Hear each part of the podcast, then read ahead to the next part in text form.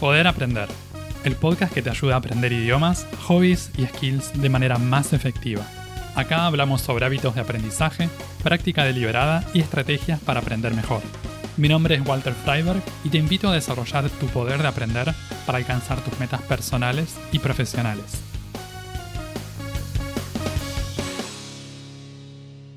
¿Cómo podemos aprender un idioma? ¿Hay métodos más efectivos que otros? ¿Qué diferencias hay entre aprender en la escuela, con cursos o por nuestra cuenta? ¿Cómo podemos descubrir qué métodos funcionan mejor para nosotros? Estas son algunas de las preguntas que me gustaría explorar con ustedes en este episodio. El tema de hoy es el aprendizaje de idiomas. Las formas, las maneras que usamos para aprender inglés, portugués, francés o cualquier otro idioma. Les cuento que durante los últimos 25 años probé muchos métodos de aprendizaje de idiomas. Algunos me funcionaron mejor que otros. Y fíjense que digo me funcionaron porque funcionaron mejor para mí, Quiero resaltar esto porque es uno de los puntos claves de hoy. Me gustaría compartirles mi propia experiencia aprendiendo idiomas en contextos formales, no formales e informales. Pero ¿qué son estos contextos de aprendizaje? ¿Cuál es la diferencia entre un contexto de aprendizaje formal, no formal e informal? Empecemos por el aprendizaje formal. Podemos pensar aprendizaje formal como el aprendizaje que sucede en la escuela primaria, en la secundaria y en la universidad. Es la formación y la educación escolar, el nivel inicial, superior, es lo que tiene reconocimiento oficial. Tienen un comienzo y una finalización bien claras. Un ejemplo serían las clases de inglés que tenemos en la escuela. Por otro lado, tenemos el aprendizaje no formal. En este caso hablamos de actividades educativas que están organizadas también, pero suceden afuera de la escuela o afuera de la universidad. Estas actividades también tienen un principio un fin, están delimitadas en el tiempo. Por ejemplo, tomar clases de inglés con profesores particulares, participar en un curso de idiomas en una academia de inglés. Y por último nos queda el aprendizaje informal. Tiene que ver con aprendizajes que no son programados, no están tan organizados y suceden en la vida cotidiana, en nuestro trabajo, en la vida familiar, momentos de ocio. Este tipo de aprendizaje dura toda la vida y no está delimitado claramente en el tiempo. Por ejemplo, una persona se muda a Brasil y aprende portugués viviendo y haciendo cosas en el país. Entonces, resumiendo, aprendizaje formal sería el de la escuela o la universidad, el aprendizaje no formal, las clases o cursos por afuera de la escuela o la universidad, y el aprendizaje informal, lo que aprendemos en la vida cotidiana, momentos de ocio, un aprendizaje no organizado, no estructurado. Muchos de nosotros tuvimos experiencias de aprendizaje de idiomas en la escuela primaria y en la secundaria. Aprendimos con libros de texto, ejercicios y exámenes. Algunos tuvimos buenas experiencias, otros no tanto.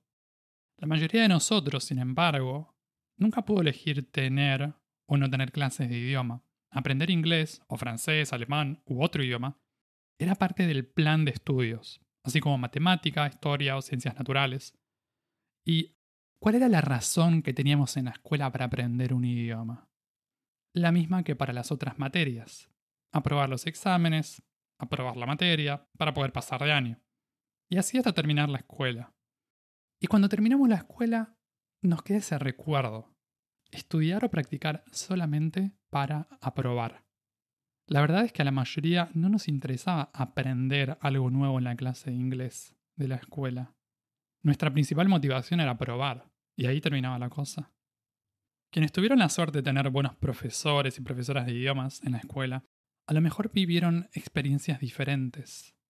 Estos profesores son los que logran ayudar a sus estudiantes a conectarse con las motivaciones personales que ellos tienen para aprender, más allá de aprobar la materia.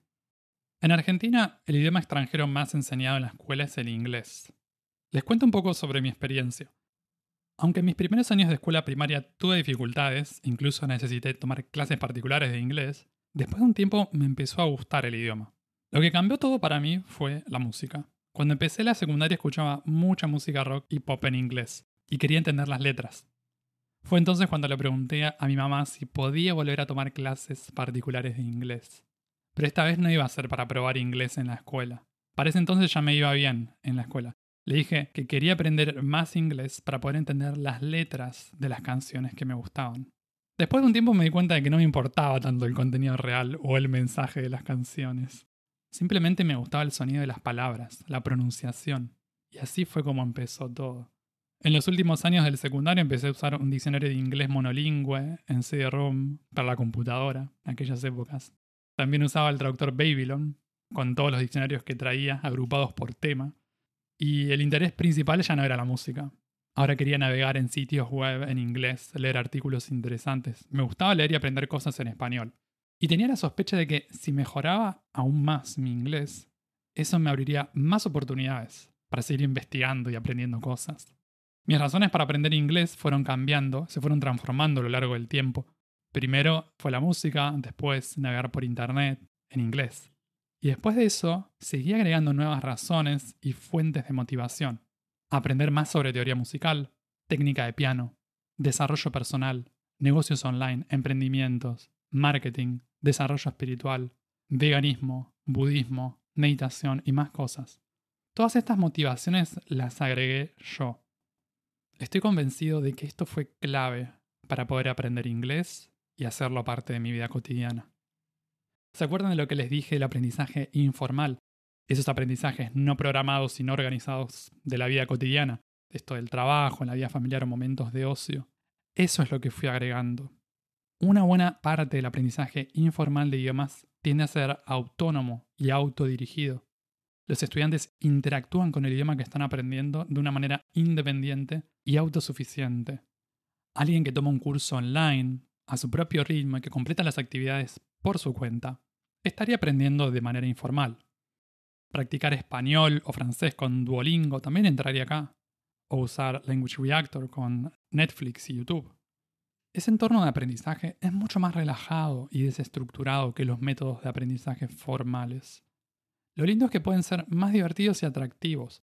Lo desafiante es que nuestros resultados van a depender enteramente de nosotros. No hay profesor ni curso para motivarnos. Somos solo nosotros y nuestra motivación interna para aprender. En mi caso, mi aprendizaje autodidacta de inglés, o sea, informal, empezó en la época en que tomaba clases particulares. Hacía las dos cosas. Mis clases típicamente incluían ejercicios, explicaciones, gramática, cosas por el estilo.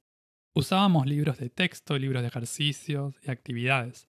Pero desde el principio traté de conectar lo que iba aprendiendo con mis propios intereses. Pasar tiempo con el idioma que estamos aprendiendo es fundamental. Y para lograr pasar más tiempo con el idioma, nada mejor que elegir actividades elegidas por nosotros mismos, conectadas con cosas que a nosotros nos gustan. De esa manera vamos a vivirlo como algo divertido, como una oportunidad, algo que podemos hacer, something we get to do, en vez de que tenemos que hacer, something we have to do, como dicen en inglés. Entonces, ¿Basta con elegir cosas que nos gustan en inglés y pasar tiempo con esas cosas? Sí y no. Esto de elegir cosas que nos diviertan y pasar tiempo con ellas es importante, pero muchas veces no resulta suficiente para aprender o mejorar nuestras habilidades en un idioma. Resulta que el aprendizaje divertido también requiere disciplina. Tener un fuerte deseo de hacer algo no es suficiente. Necesitamos crear hábitos y rutinas para pasar tiempo con el idioma que aprendemos de forma regular. Idealmente todos los días, sino varias veces por semana. Les doy un ejemplo. Navegar sitios web en inglés me llevó mucho más tiempo que leer sitios en español. Había muchas palabras que no conocía. Podría haber salteado o omitido estas palabras, pero prefería buscarlas en el diccionario de la computadora. Eso llevaba tiempo, requería paciencia. Y eso que no escribía estas palabras ni hacía nada más con eso, pero simplemente leer y buscar algo en el diccionario, en casi todas las oraciones, hace que la lectura sea más lenta y trabajosa. Pero con el paso del tiempo, entendemos cada vez más palabras. La lectura se hace más fácil y lleva cada vez menos tiempo. Hoy en día puedo leer en inglés y en español con la misma facilidad. Esto también se puede aplicar al contenido en video. Por ejemplo, al ver una serie de Netflix en un idioma que estamos aprendiendo, podríamos simplemente verla en un idioma que conocemos bien pero elegimos ponernos en una situación incómoda, verla en inglés o en el idioma que estamos aprendiendo, porque sabemos que nos va a ayudar a mejorar. invertimos tiempo en aprender a lidiar con esa incomodidad temporal de no poder entenderlo todo. Aceptamos perdernos una parte del contenido para poder desbloquear un mundo completamente nuevo en el futuro, el mundo del idioma que estamos aprendiendo. Muchos estudiantes de idioma empiezan a aprender con un solo recurso y nunca piensan en agregar otros recursos adicionales. Hay personas que aprenden con Duolingo, usan solo esa aplicación y nada más como su principal recurso para aprender idiomas. El problema de usar un solo recurso durante mucho, mucho tiempo es que muchas veces no resulta suficiente para satisfacer todas nuestras necesidades de aprendizaje. Quizás te aporta lo que necesitas en el aspecto gramatical o de ejercicios, pero no te aporta piezas de contenido largo para practicar, como texto o audio. A veces tenemos la teoría y nos falta la práctica, o viceversa. Al momento de buscar tu forma de aprender un idioma, acordate de reservar un tiempo para la teoría y otro para la práctica. En mi experiencia, la forma más efectiva de aprovechar el tiempo de práctica como principiantes o como estudiantes intermedios es leer y escuchar contenido que nos entusiasme, cosas que realmente nos interesen, que nos gusten, que nos importen. Si el contenido es fácil de comprender, mucho mejor. Pero si no lo entendés completamente, también puede ser útil como inspiración para continuar pasando tiempo con el idioma. Dependiendo del idioma que estemos aprendiendo, a veces puede ser que necesitemos dedicar más tiempo a la teoría entender mejor cómo está estructurado, conocer las palabras más frecuentes, frases comunes, etc. Puedes dedicarle más tiempo a la gramática y enfocarte más en la lectura que en la escucha. Algunos estudiantes prefieren hacer ejercicios de gramática sobre áreas que les cuestan. El principio es el mismo que les comentaba antes. Si pasar mucho tiempo con la práctica no nos ayuda, tal vez necesitamos aclarar algunas cosas en la teoría. A veces, en cambio, ya tenemos la suficiente teoría pero nos falta entrar más en contacto con el idioma en situaciones cotidianas o en otros formatos. Si queremos aprender un idioma, nosotros somos responsables por nuestros resultados. Eso incluye asumir la responsabilidad sobre la manera que elegimos para aprender el idioma. Depende de nosotros. Es posible que a veces no podamos elegir la opción que más nos gustaría por cuestiones económicas o por otras razones, pero en general tenemos muchas opciones entre las que podemos elegir incluyendo formas gratuitas y pagas. La manera que elijas puede combinar elementos de aprendizaje formal, no formal o informal. También puede ser una mezcla de métodos. Tal vez tu propio sistema consista en tomar clases particulares y completar los ejercicios que te den. A lo mejor eso ya te funcionó en el pasado o simplemente te entusiasma esa idea. Pero si estás tomando clases particulares y te sentís aburrido, sin motivación, tal vez es el momento de probar algo distinto. Acordate de que no existe una única manera de aprender. Cada uno de nosotros tiene que encontrar qué le funciona mejor.